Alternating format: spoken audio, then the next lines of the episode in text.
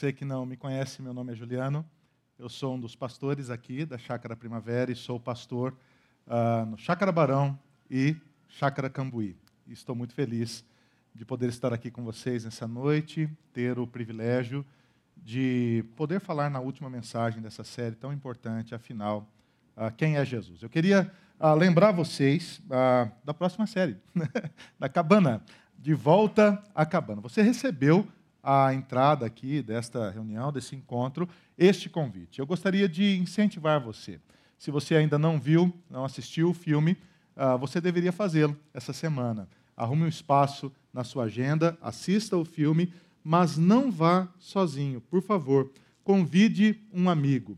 E lá, depois que vocês assistirem o cinema, Uh, pague a pipoca para o seu amigo, faz isso, né? dá, dá, dá uma moral para ele, paga a pipoca, aquela, aquela Coca-Cola de 750, ele, deixa ele bem feliz, né? e no final do filme você pergunta, e aí, o que, que você achou? Você gostou, não gostou, achou legal? Olha só, eu tenho um convite para você.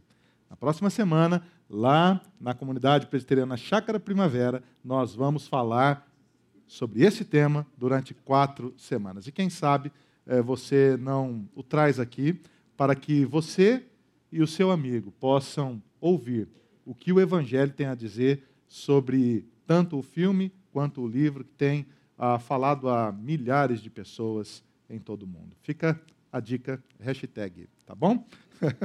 Vamos orar e colocar esse momento diante ah, do Senhor. Deus amado, eu quero pedir que o Senhor fale ao nosso coração que a tua graça possa inundar as nossas vidas e que a palavra do Senhor possa fazer sentido à nossa alma, ao nosso espírito. Que seja o Senhor mesmo a falar conosco nessa noite, ó Pai. Que o Senhor venha dispersar todo o ruído da nossa alma, que o Senhor venha trabalhar a partir das nossas limitações, das nossas incompreensões e na nossa falta de fé, Senhor, que o Senhor faça brotar fé.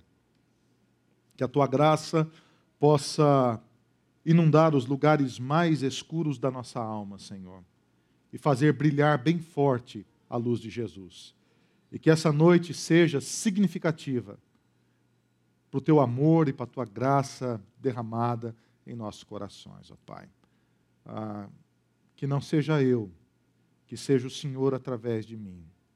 Que não seja por nós mesmos, mas que seja a tua graça abundante derramada sobre nós, o teu povo. É o que eu oro, Senhor, em nome de Jesus. Amém.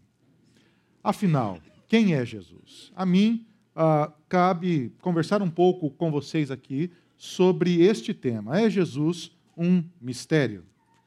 Durante cinco semanas a gente vem conversando sobre algumas perguntas aqui ah, nos nossos encontros na Chácara Primavera. É Jesus um mero homem? Nós estudamos cronologicamente o Evangelho de João e este, e este foi ah, ah, esta foi a meditação baseada em João, no capítulo 1, quando nós estudamos ali que, de fato, Jesus é verdadeiro homem e verdadeiro Deus, totalmente homem e totalmente Deus. Como diz o credo da igreja, Deus de Deus luz de luz, verdadeiro Deus de verdadeiro Deus e verdadeiro homem de verdadeiro homem, o Senhor Jesus. Por ser verdadeiro Deus e ter sido perfeito como homem, na cruz do Calvário morreu pelos nossos pecados.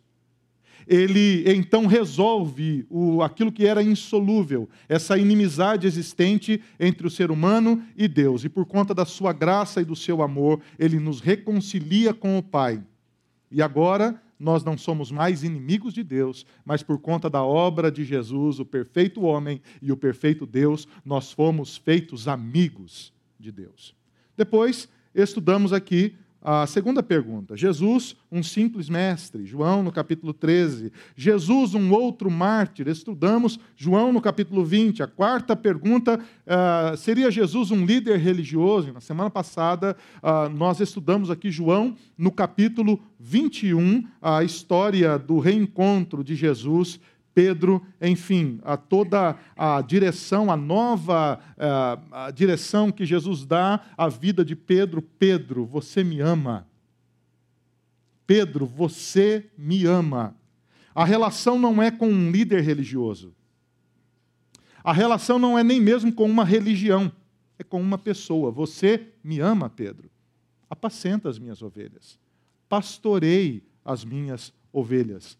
A relação é com Deus. Jesus é Deus. E hoje, a quinta e última pergunta: é Jesus um mistério? Pensando um pouco nisso, né, refletindo a partir dessa pergunta, perguntei a mim mesmo: o que é um mistério?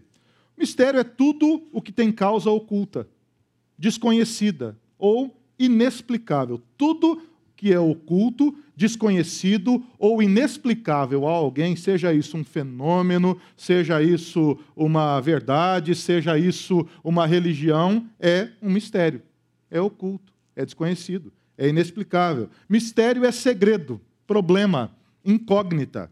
É um conjunto de doutrinas que apenas os iniciados podem conhecer. Quem é de fora tenta fazer ideia, quem é de dentro sabe, mas não conta. É um mistério. É assim que funciona. Além disso, ah, pensando ainda além dessa questão do conceito do mistério em si, etimologicamente, o que significa a palavra mistério? Mistério vem do grego muo, que significa literalmente fechar a boca. Os sinônimos de mistério é o abismo, é a escuridão, é a esfinge, a inexplicável esfinge tanto a palavra quanto a estátua. Corpo de leão, cabeça de homem. Ninguém sabe. Ó oh, esfinge, conte os segredos do Nilo. Ela não conta, porque ninguém escreveu a respeito e há, há, há, até mesmo a arqueologia é um mistério. Assim como o espaço é um mistério para a NASA e para os grandes pesquisadores, assim como o corpo humano ainda é um mistério para a ciência em muitos sentidos, Assim como o passado é um mistério para a arqueologia também. A arqueologia é uma questão de interpretação. O sujeito encontra uma peça, um artefato, e ele interpreta esse artefato a partir de outros que já foram encontrados anteriormente. E essa interpretação pode estar correta ou não, é um mistério, é teoria, é interpretação. O não mistério é clareza, é claridade, é transparência. Aquilo que é entendível, acessível, foi compreendido, foi entendido, não é mistério mais. Deixou de ser abismo, deixou de ser escuridão, deixou de ser ah, não compreendido, agora passa a ser claro, transparente, como a luz do dia. O mistério foi desvendado. É interessante que na Idade Média, o teatro era chamado de mysterion. Depois da queda do Império Romano, no início da Idade Média, no século V, a Idade Média vai do século V ao XV século, é uma idade gigantesca, né, aí de mil anos, eh, basicamente, e os teatros voltam a acontecer, o que antes havia eh, tido seu ápice na cultura romana, passa por sua decadência e volta a acontecer agora na Idade Média dentro das igrejas. E as igrejas promoviam peças que eram chamadas de mysterion. Depois essas peças deixaram de acontecer dentro das catedrais, foram para as escadarias das catedrais, e à medida que os temas vão se descolando do ambiente bíblico, o teatro vai para as praças públicas e passa-se então a, a, a, essa nova era do drama que vai desembocar nisso que você vê hoje aí nas novelas da Rede Globo, infelizmente. Peças de teatro na Idade Média, olha o que diz o texto, eram chamadas de mysterion, depois traduzido para o latim drama. Inspiradas em assuntos religiosos, havia a intervenção de Deus, dos santos, dos anjos e dos demônios. A antiguidade proporcionou muitas religiões de mistério. E essas religiões de mistério, as que existem até hoje, são fruto dessas que existiram na antiguidade. O pressuposto é o mesmo. Eu escolhi, por exemplo, uma religião de mistério para uh, exemplificar isso aqui, a partir da leitura da história grega, o mistério de Eleusis. Dois deuses, Perséfone e Deméter, eram deuses agrícolas. Ah, que se, esse culto a Perséfone e a Deméter que se realizava em Eleusis, próximo a Atenas. O que acontecia é o seguinte: as pessoas que eram iniciadas a esta seita se reuniam no Ágora, a praça central de Atenas, é, tomavam ali um, um, um, banho sacrificial e purificador, que significa ao mesmo tempo oferecendo-se a si mesmos como sacrifício e também é, se lavando dos seus das suas próprias impurezas, e apenas aqueles que eram iniciados partiam para um lugar que ninguém sabia, em Eleusis, e ali cultuavam a Perséfone e a Deméter sacrificavam porcos e caminhavam para cavernas desconhecidas apenas para os iniciados. E ninguém sabia o que acontecia por lá. Era assim também no culto a Dionísio, quando as sacerdotisas iam para a, a, o ermo, para as matas, e elas dançavam até perder a consciência. E à medida que perdiam a consciência, caçavam animais e os comiam crus, porque criam que ao fazer isso, receberiam o espírito do que elas criam ser Deus. E Deus aqui com D bem minúsculo. É a origem das religiões de mistério. Quando você precisa ser iniciado. Alguém precisa dizer para você qual é o mistério. Os de dentro sabem, mas os de fora não fazem ideia. O reino de Deus também ah, por Jesus é tratado muitas vezes como um mistério. Interessante isso, não? Essa pintura é um Van Gogh. É uma reinterpretação que Van Gogh faz de um pintor que ele admirou demais, chamado Jean-François Millet. Millet pinta a, a figura do, do, semeador de uma forma dramática e toca o coração de Van Gogh. Vincent Van Gogh era um estudante, um estudioso de teologia. E diz ele que a arte, para ele, era uma expressão da sua religiosidade. É tão interessante, é tão enigmática essa relação de Van Gogh com a figura do semeador, que ele, ele refaz, ele reinterpreta esta gravura por oito vezes. E se a gente prestar bem atenção nessa gravura, você vai perceber que um terço dessa gravura ele gasta expressando o poder da luz, do sol. Se você conhece a parábola do semeador, você vai se lembrar que a parábola do semeador é sobre os solos. São alguns solos que recebem a semente, que ali representa o reino de Deus, e esse solo está representado aqui como dois terços gravura, da gravura. Você percebe na imagem, logo no canto direito, os corvos. E os pássaros, naquela parábola, representam o próprio Satanás, que vem e rouba a semente que foi lançada. O semeador, caminhando sozinho, lançando a semente sobre a luz do sol. É interessante o que Jesus fala aos discípulos sobre a parábola do semeador. Ele disse: A vocês foi dado o conhecimento dos mistérios do reino de Deus. A quem? Aos discípulos. A vocês foi dado o conhecimento dos mistérios do reino de Deus, mas aos outros falo por parábolas, para que vendo, não vejam, e ouvindo, não entendam. Começando a, a responder aqui a pergunta que se faz nessa noite: é Jesus um mistério? Não. E sim. Não, ele não é para os que creem. Não, ele não é para o coração daqueles que receberam a graça de Deus, e pela graça lhe foi revelado que Jesus é Deus e ele foi encontrado em Deus e chamado por Deus de filho. Mas ele sim é para aqueles que não o conhecem. E aqueles que não o conhecem podem conhecê-lo, porque a sua graça se revela ao coração daqueles que abrem a sua vida para Deus. Ou aqueles que são chamados pelo nome do Senhor. As religiões de mistério ensinam que o mistério é descoberto, que o mistério é para os iniciados, o mistério é um segredo. Para o evangelho é outra coisa, o mistério é revelado. A salvação é assim, é um, é um de repente de Deus.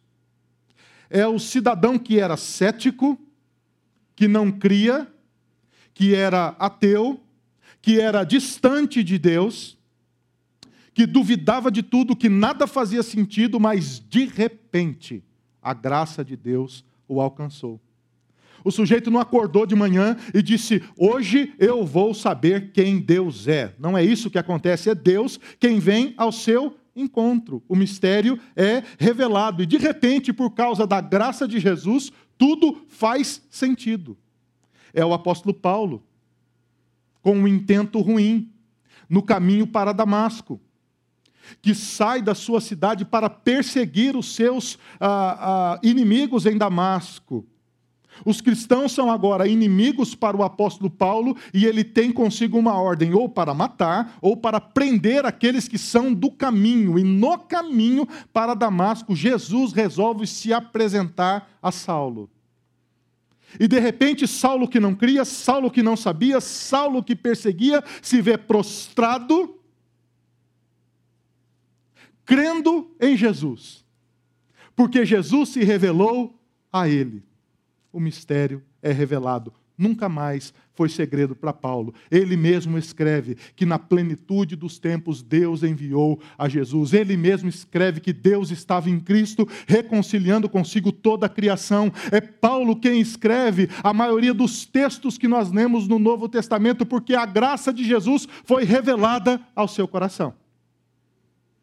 O mistério acabou quando Cristo se revelou e revelou o próprio Deus.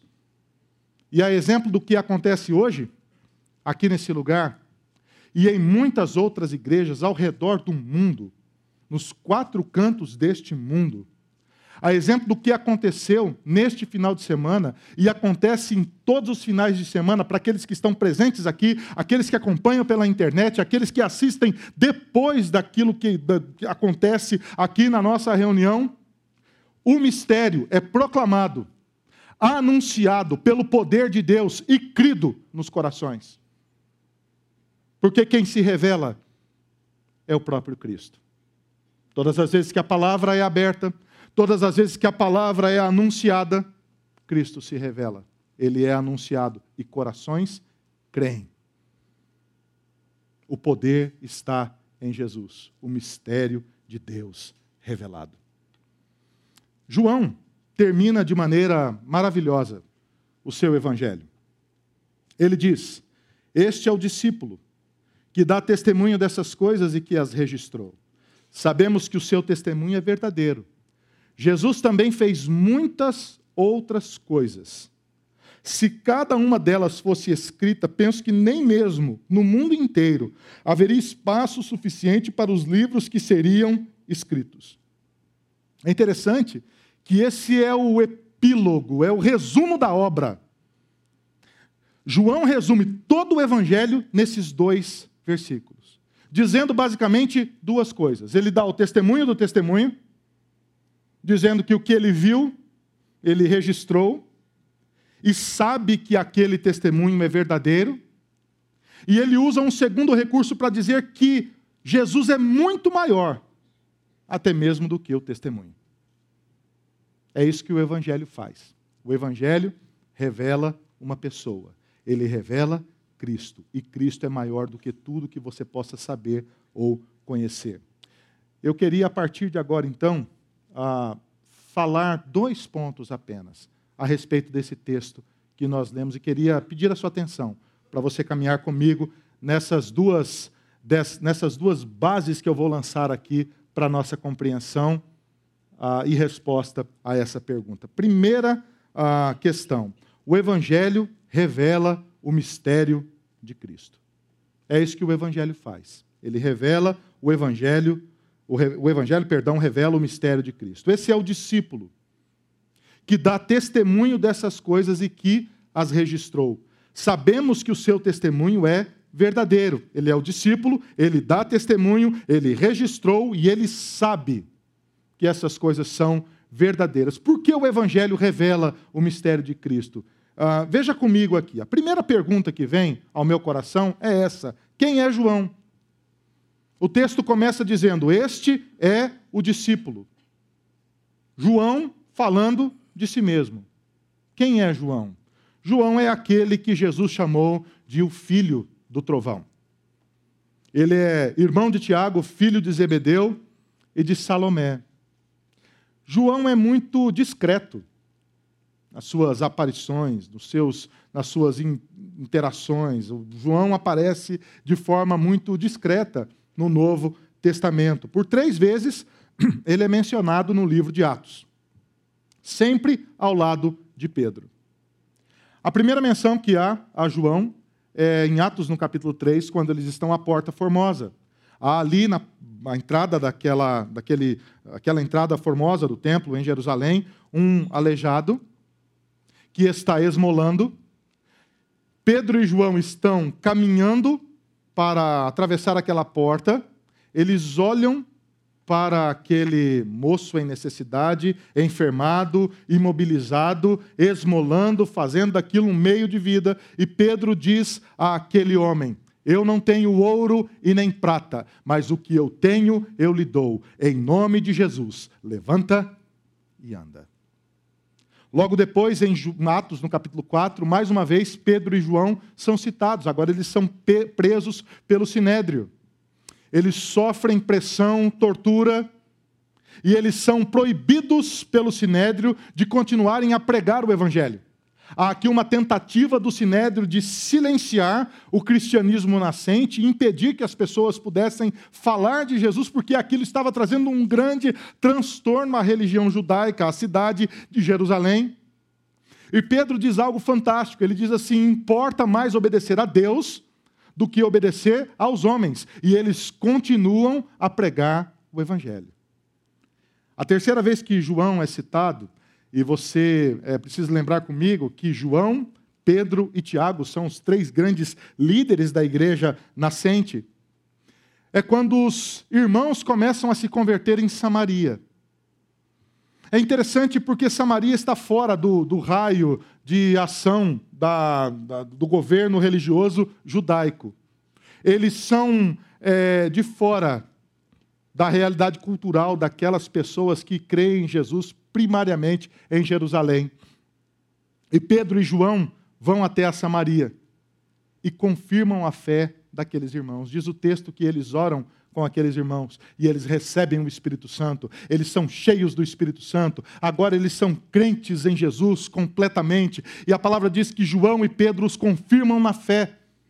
E a fé que antes era desconhecida ou nova para o coração daqueles samaritanos que eram é, ridicularizados e secundarizados por aqueles que viviam em Jerusalém, agora se torna verdadeira. Eles são verdadeiramente filhos de Deus. Esse é João, que foi exilado em Pátimos. Conta a história que João é o último dos apóstolos que ainda permanece vivo todos já se foram. E essa semana, meditando um pouco nesse texto, me veio à mente assim essa realidade de que Pedro foi o grande pastor. O apóstolo Paulo foi o grande pioneiro. Ele plantou a igreja para todo canto que havia. Se Paulo conversasse com três pessoas, ele plantava uma igreja. Incrível. Ele passava pelas cidades confirmando os, os, as igrejas que eram plantadas de uma forma viva, inovadora, avassaladora. E João, discreto, é a grande testemunha. Ele é a, o discípulo amado. Ele é o lastro. Acho que alguém, se tivesse alguma dúvida, perguntava: João, foi isso mesmo? Todos já morreram. Apenas João está vivo. E João, quando o imperador se cansa do seu testemunho, o isola em Pátimos. E diz: Eu não quero mais ouvir o que ele tem a dizer. Ele está sozinho, abandonado para morrer naquela ilha. diz o texto da palavra de Deus, que é domingo de manhã. João, que é a testemunha, está impedido de pregar, ele está impedido de, de, de falar, ele está impedido de se reunir com a própria igreja que ele ajudou a fundar. Ele está sozinho, exilado em Pátimos. E a palavra do Senhor diz que o próprio Jesus vem adorar a Deus junto com João.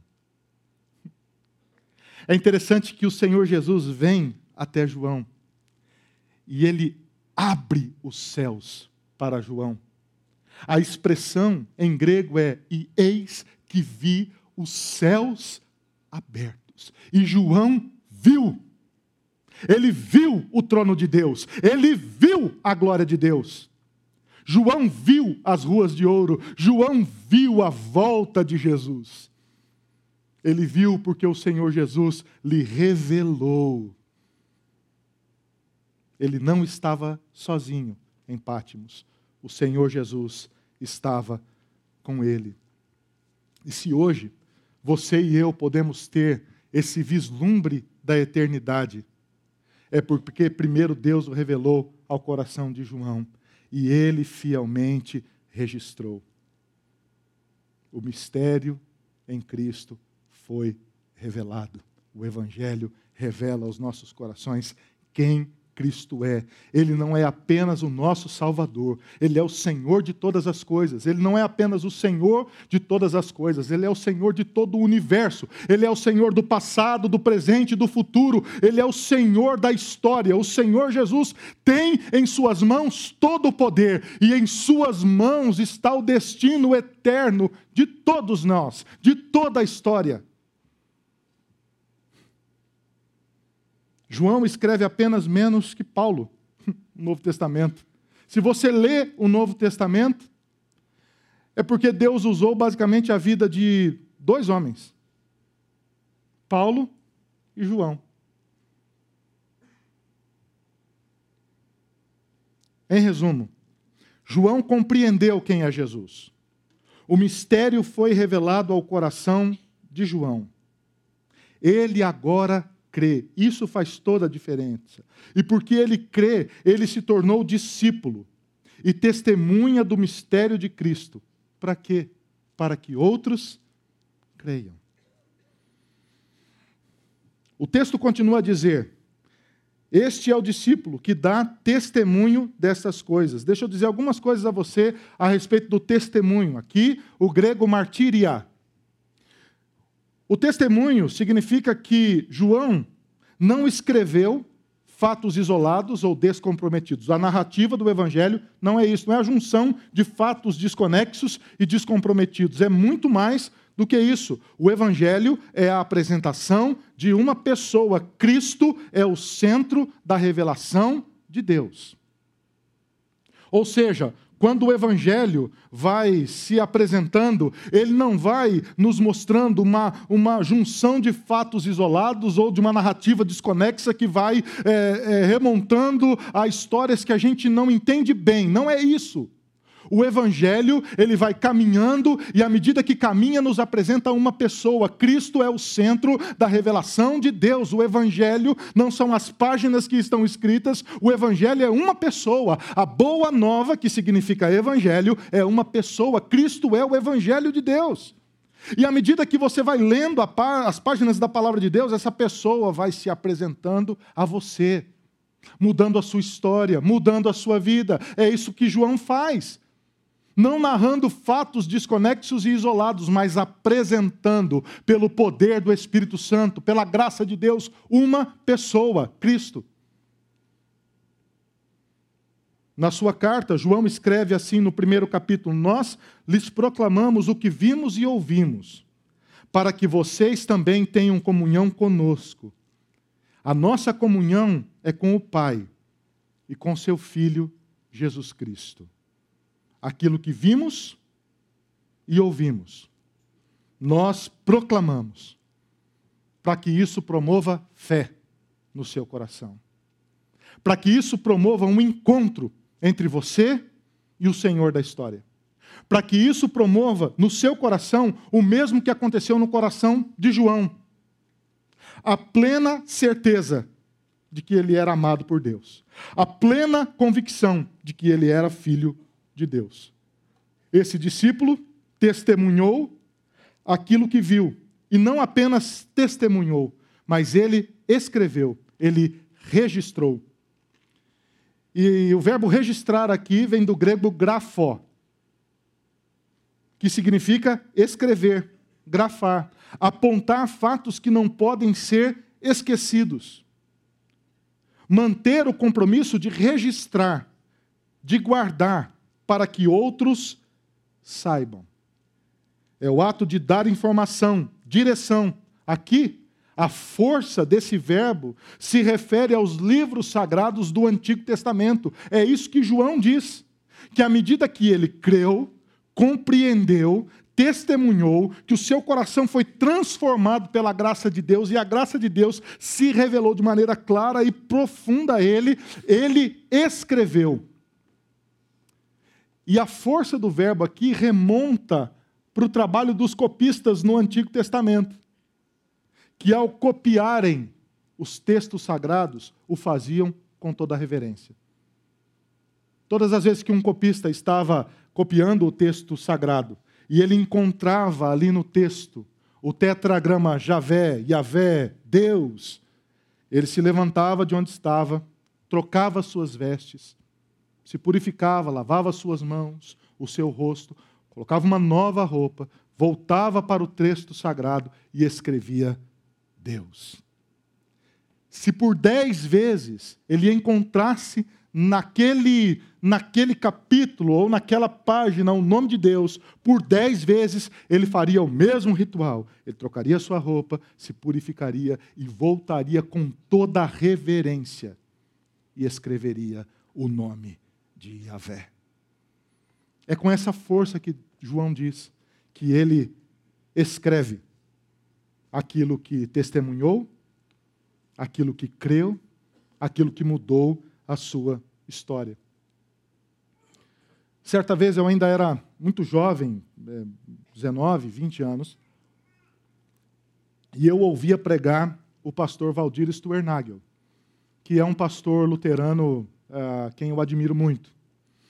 E ele falava num congresso de missões. E ele disse algo que nunca mais saiu é, da minha mente. Uma frase que marcou assim o meu coração falando sobre povos não alcançados, que nunca ouviram o Evangelho, ou que foram visitados por missionários, ele diz assim: quando a Bíblia é traduzida para uma nova língua, o missionário perde o poder. Quando a Bíblia é traduzida para uma nova língua, o missionário perde o poder. A maior reforma que Lutero fez não foi ter fixado as 95 teses nas portas da Catedral de Wittenberg, não foi isso a, a maior reforma. A maior reforma foi ter traduzido o texto bíblico para o alemão. Foi isso que libertou o povo, o contato com a palavra de Deus. É por isso que eu admiro, por exemplo, homens como o pastor Ronaldo Lidório, antropólogo, teólogo, linguista, que sai do Brasil, que vai para o interior da África, que vai ser um missionário, um povo não alcançado, um povo que não tem a sua língua ainda grafada.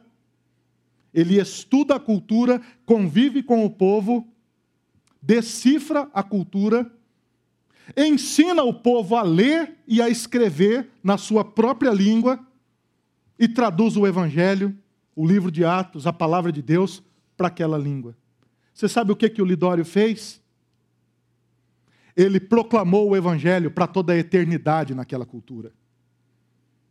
Daqui a 100 anos, concombas estarão se convertendo ao Senhor Jesus. Daqui a 100 anos, novos pastores, novas pessoas crendo em Jesus, novas igrejas serão plantadas. Porque um homem decidiu registrar a palavra de Deus. Você crê no Evangelho hoje porque João registrou aquilo que viu, aquilo que mudou a sua história. Isso é sagrado, é a revelação de Cristo ao seu coração. Sabemos que o seu testemunho é verdadeiro. E é interessante que aqui o que João, o que João testemunhou, ele registrou, porque ele diz: "Eu sei. Eu sei. E não somente eu, mas todos nós sabemos que o seu testemunho é verdadeiro. Saber aqui vem do grego oikos, oikeios, a mesma raiz de oikos, que significa casa. Oikonomia, a estruturação, a administração da casa. O que João está dizendo aqui é que ele não apenas creu, ele não apenas compreendeu, o mistério não foi apenas revelado ao seu coração, mas ele foi convidado para um novo lugar, e esse novo lugar é a casa de Deus. E esse testemunho coletivo dessa nova família de Deus, que se chama a Igreja de Cristo na Terra, que se reúne a partir da pessoa de Jesus que está no centro, esta é a casa onde Deus revela sua graça e o seu amor. É você que antes não tinha lugar, que se sentia isolado, cansado, sobrecarregado. É você que antes estava perdido, mas que um dia teve o seu coração aquecido pela palavra de Deus. E o próprio Deus o convidou para um novo lugar, para o oikos de Deus, para a família de Deus. E você, que antes era de fora, agora pertence à família de Deus. Você tem um lugar à mesa. O seu coração foi aquecido pela presença do próprio Deus que o convidou para próximo dele.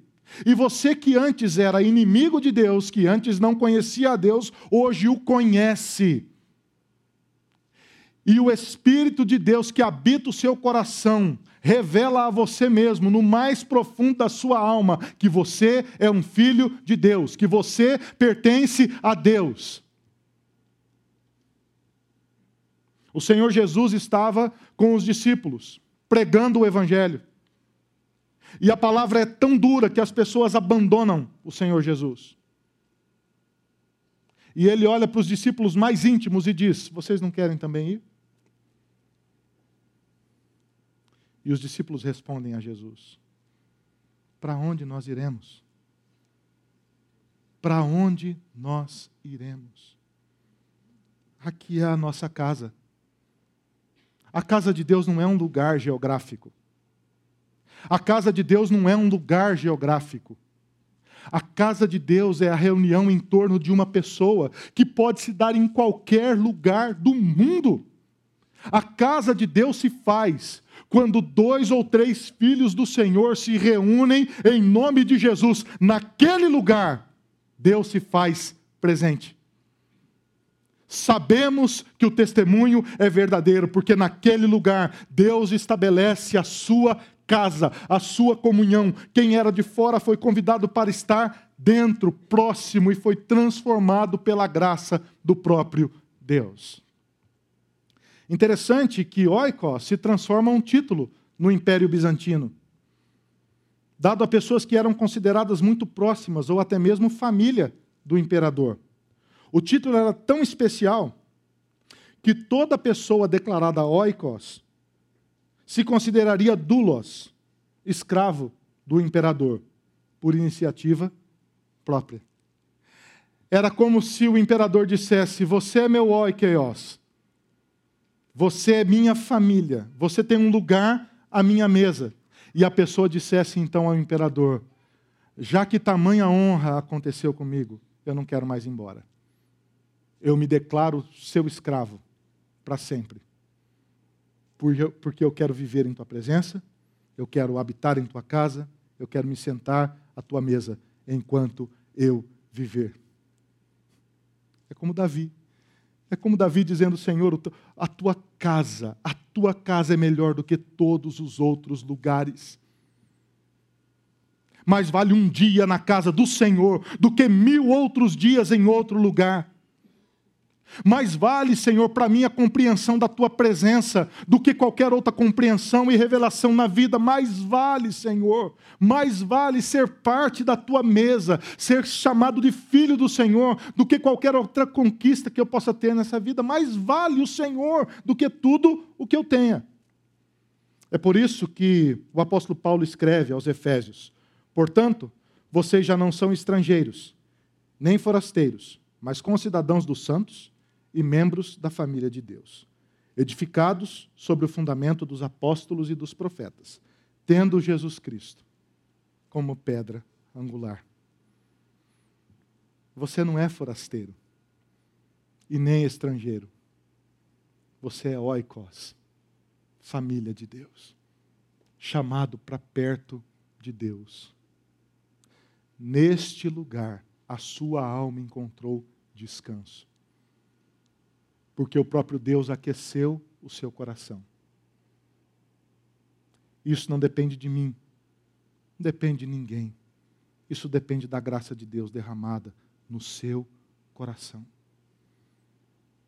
E por conta dessa presença eterna de Deus que nos transforma, que nos chama família de Deus, o nosso coração responde a Deus apenas uma resposta: Senhor, nós somos família do Senhor. Eu quero gastar o resto dos meus dias à tua mesa, tendo comunhão com o Senhor, vivendo para o Senhor, desfrutando da tua graça que me amou. O Evangelho revela o mistério de Deus que é Cristo. O segundo ponto, a continuidade da revelação através da igreja. O Evangelho não apenas revela Cristo, mas a igreja continua a revelar quem Cristo é. Esse é o desejo de Deus. Jesus fez também muitas outras coisas. Se cada uma delas fosse escrita, penso que nem mesmo no mundo inteiro haveria espaço suficiente para os livros que seriam escritos. A continuidade da revelação através da igreja. O que João faz aqui é usar do recurso da hipérbole. Ele usa de um, de um recurso literário para mostrar o exagero da revelação. Ele, ele diz: Jesus fez muitas outras coisas, dizendo que nada pode conter o poder de Jesus, nada pode conter o poder, nada pode conter a palavra, nada pode conter a pessoa de Jesus. Jesus é livre. Ele é livre porque ele governa a história, ele é o centro da história, ele é o criador de todas as coisas e, ao mesmo tempo, ele é o destino final de todas as coisas. É isso que o texto bíblico diz: que o Senhor Jesus está preparando um lugar. E ele nos reunirá, não neste lugar, ele nos reunirá a Ele. Ele nos trará junto dele. É para Ele que nós vamos, é por Ele que nós nos movemos, é para Ele que vivemos, dele são todas as coisas. E isso vai muito além da nossa compreensão, vai muito além da nossa compreensão finita. É por isso que a Bíblia revela o necessário sobre Jesus. O texto fala de muitos outros sinais e aponta para o caráter seletivo do Evangelho. Porque o propósito de João não foi contar tudo, mas apontar para uma pessoa. E se esse apontar para uma pessoa fazer brotar fé no seu coração, valeu. Não é um relato jornalístico, narrativo, desconexo. É a revelação do senhorio de uma pessoa, de Cristo Jesus. Jesus é muito maior, muito maior do que tudo o que sabemos. Ele é muito maior do que tudo o que conhecemos. Eu me lembrei de duas coisas quando pensava nisso. Primeiro, me lembrei de uma música, um hino antigo, que minha mãe cantava em casa, que se cantava na igreja antigamente, que dizia que Jesus é maior do que ouro e bens. Jesus é muito maior do que ouro e bens pode ser um rei com o poder nas mãos. Pode ser qualquer coisa que esse mundo ofereça para você, pode ser os seus maiores sonhos sendo vividos em toda a sua plenitude, ainda assim, Jesus será maior. Pode ser você vivendo com uma vida financeira resolvida, com poder e influência para poder mudar o ambiente do seu trabalho, tendo descoberto coisas maravilhosas que farão bem à sociedade, ainda sim, Jesus será bem maior. Jesus será bem maior do que a sua própria compreensão de quem ele é. Jesus é bem maior.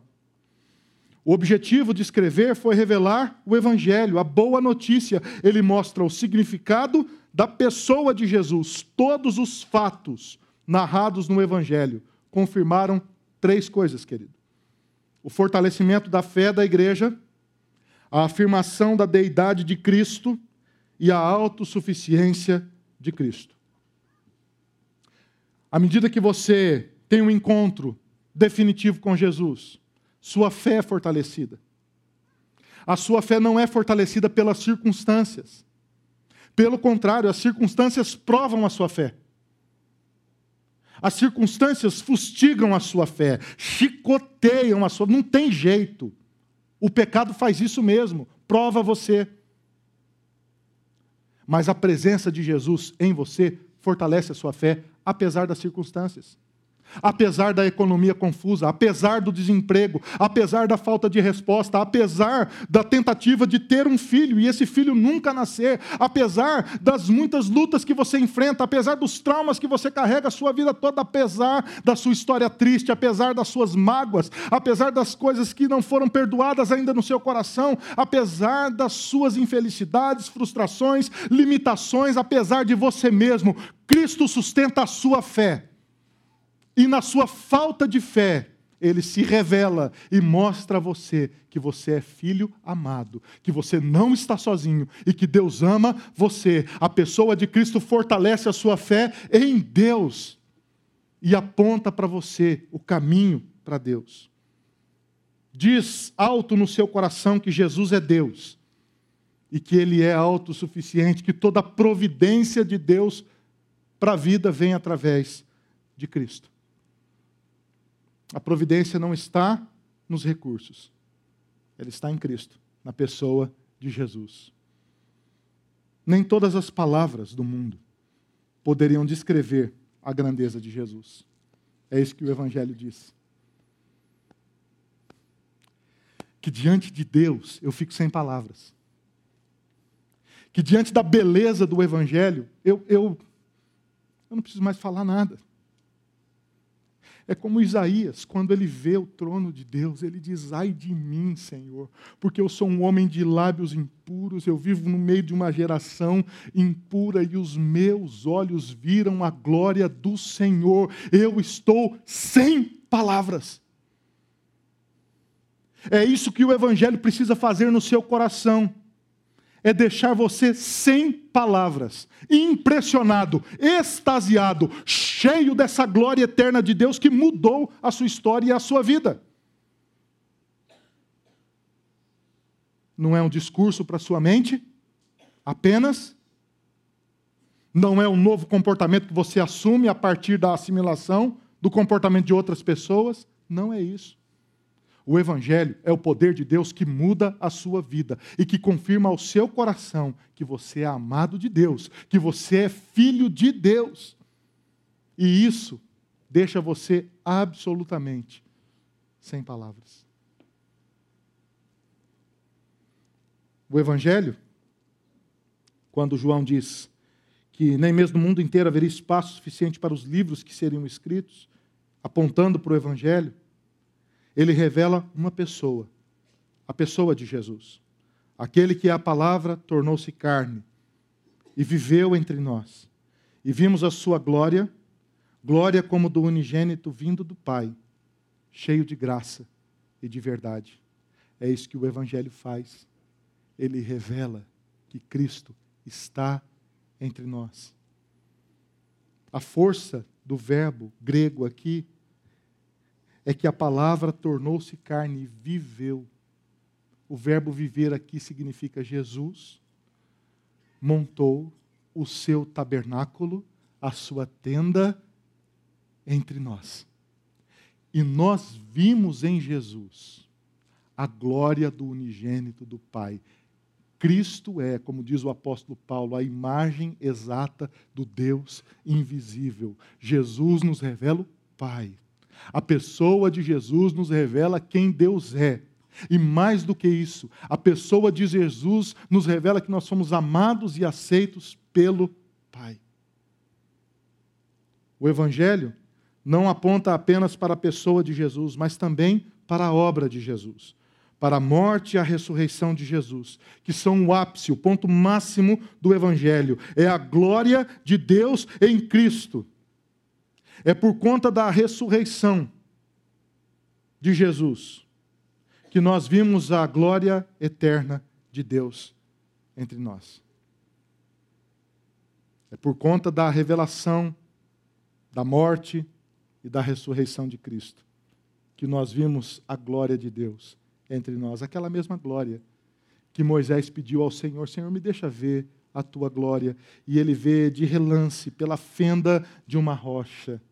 Essa glória eterna de Deus nos foi revelada em Cristo Jesus. Cristo é a expressão exata do ser invisível de Deus. É o que Jesus diz a, a Filipe. Ele diz: Filipe, você, você quer ver o Pai, mas você já me viu. Será que você não entende que o Pai e eu somos a mesma pessoa? Que quem me vê, vê o Pai.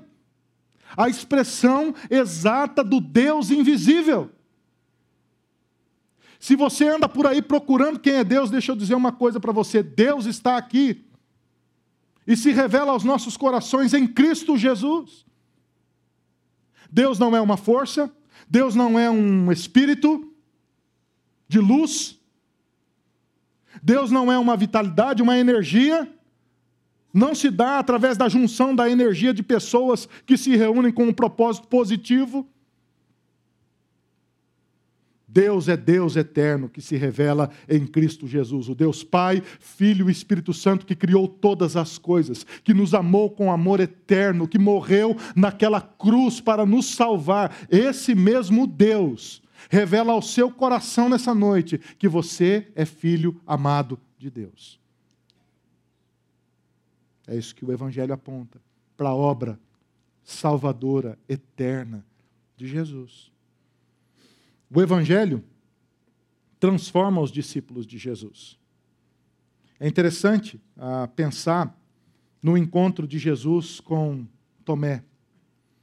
Num determinado momento, ah, Tomé duvidou que o Senhor Jesus havia ressuscitado.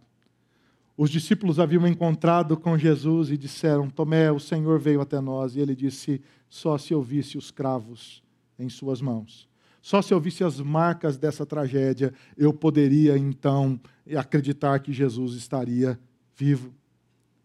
E o Senhor Jesus, interessante, ele vem até Tomé, assim como ele vem a todos nós. Ele se apresenta, ele se revela às dúvidas de Tomé. E Jesus disse a Tomé: Coloque o seu dedo aqui e veja as minhas mãos. Estenda a mão e coloque ao meu lado. Tomé, pare de duvidar. Creia. Coloque a mão aqui, Tomé, ao meu lado. Pare de duvidar que eu amo você. Pare de duvidar que eu ressuscitei. Pare de duvidar que eu sou Deus. Pare de duvidar e creia. É interessante a resposta de Tomé. Porque ele não olha para Pedro e diz: Ô oh, Pedro, perdão, eu não acreditei em você. Ele não diz para Jesus: Ah, beleza, Jesus, ah, opa, agora eu vi mesmo, hein? Ressuscitou, né? Ele não, ele não foge da situação com uma resposta assim religiosa. Ele não fala: Ah, que benção, hein? Que, ó.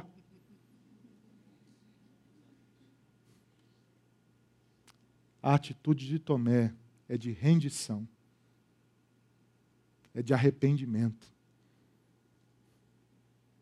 Diante da, da sua dúvida que foi resolvida, dele ter enxergado a sua própria limitação, seus pecados, dele ter se visto ali, aquele diálogo foi um espelho da alma para Tomé.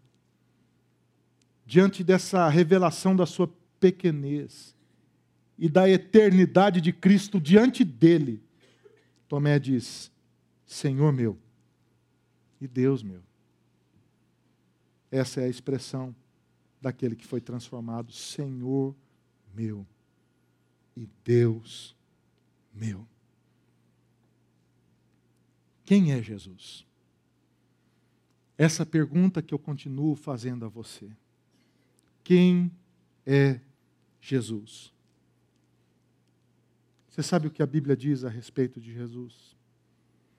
Jesus é o Cordeiro de Deus, o autor da vida, o príncipe da paz, maravilhoso conselheiro, Pai da eternidade, Deus forte, Emanuel, Deus conosco. A Bíblia diz que Jesus é a brilhante estrela da manhã, o leão de Judá, o alfa e o ômega, o princípio e o fim, o rei dos reis, o senhor dos senhores. O Evangelho de João diz que ele é o caminho, a verdade e a vida. Ele é a porta, ele é a vida eterna, ele é a fonte de vida, ele é o Senhor de todo o universo, o Senhor da história, o Senhor de todas as coisas. O bom pastor, o pão da vida a luz do mundo, o Deus eterno. E esse Deus ama você. Ama você. Quem é Jesus? O Senhor Todo-Poderoso que conduz a história e que chama você de amigo. E que confirma ao seu coração que você é amado de Deus, filho de Deus. A segunda pergunta são perguntas bem pessoais que eu faço para você nessa noite, encerrando essa série, é essa. Você ama Jesus? Você já disse assim, com seus lábios, de maneira concreta, profunda, verdadeira: Jesus, eu te amo. Não um eu te amo religioso, mas um eu te amo, como Jó disse no final da vida. Quando ele havia perdido tudo, ele havia perdido os seus bens, ele havia perdido os seus filhos, ele havia perdido sua saúde, ele havia perdido sua influência, ele havia perdido o poder, ele havia perdido tudo. Ele pede uma audiência com Deus. E por três capítulos, capítulo 38, 39, 40, 41, o Senhor Deus desfila a sua glória diante de Jó. Ele não fala nenhum instante, Jó, mas você está bem. Jó, mas você está sofrendo. Durante todos aqueles capítulos, o Senhor pergunta para Jó: Jó, onde você estava quando eu criava todas as coisas? Quem é você, Jó, para questionar o Senhor Deus Todo-Poderoso?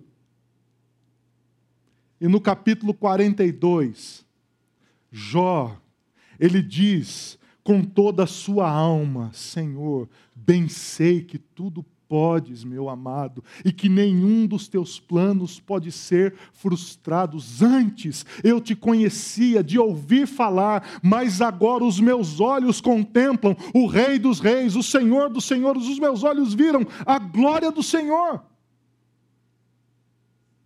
Você já disse para Jesus: Jesus, eu te amo. A ponto de que você perdesse, se você perdesse tudo na vida e restasse para você apenas Jesus, você diria: Senhor Jesus, o Senhor é tudo o que eu tenho. O Senhor é tudo o que eu tenho.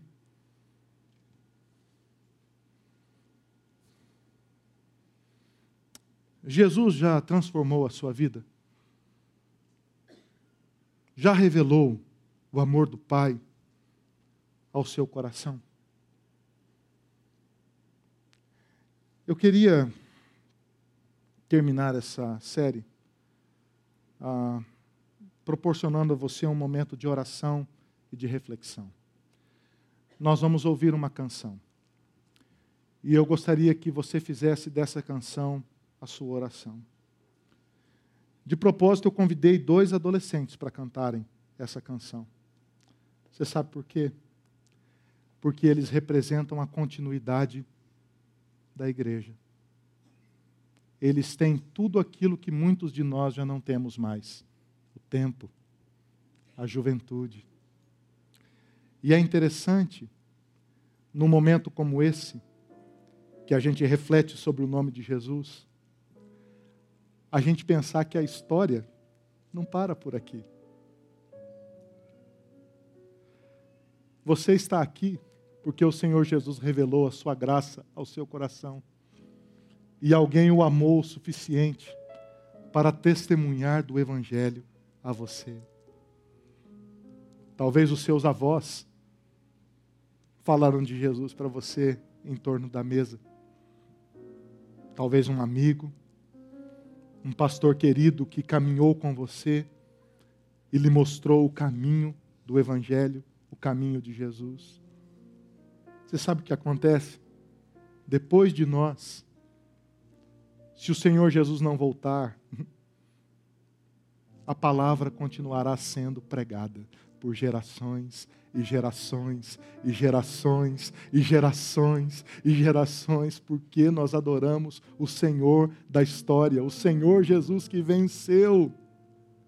E é digno de todo louvor, de toda honra, que tem um nome mais alto do que todo nome, um nome mais sublime, mais profundo, mais poderoso, o nome de Jesus que é capaz de nos salvar, de nos dar nova vida, de aquecer o nosso coração e de dizer ao nosso coração de que nós somos filhos de Deus.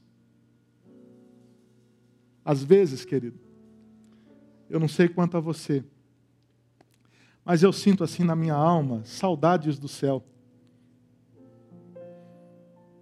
Eu fico pensando assim, de que se pela graça de Deus o Senhor Jesus me chamar para perto dele. Naquele grande dia, que eu puder abraçar o Senhor Jesus e dizer: Senhor Jesus, muito obrigado por tua graça, pelo teu amor, porque o Senhor não me criou para o sofrimento, o Senhor não me criou para as minhas próprias limitações, o Senhor me criou para a tua glória e me recebeu hoje no teu reino eterno, porque o Senhor é bom. Quem é Jesus, querido? Jesus é Deus o Senhor Todo-Poderoso, que nos ama e que conduz a nossa vida em vitória para a glória dEle. Quem é Jesus? Jesus é tudo que nós temos. Jesus é a fonte de vida. E a minha oração nessa noite é para que Jesus aqueça o seu coração e confirme ao seu coração que você, querido, é filho amado de Deus. Faça dessa canção a sua oração, querido, por favor.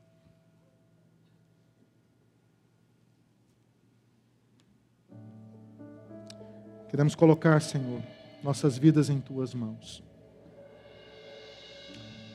Pedir que o Senhor Jesus possa aquecer o nosso coração, nos transformar e revelar ao mais profundo da nossa alma esse mistério eterno de Deus, de que Jesus é o Senhor e de que nós somos filhos amados desse Deus maravilhoso. Nós oramos assim, Senhor, em nome de Jesus.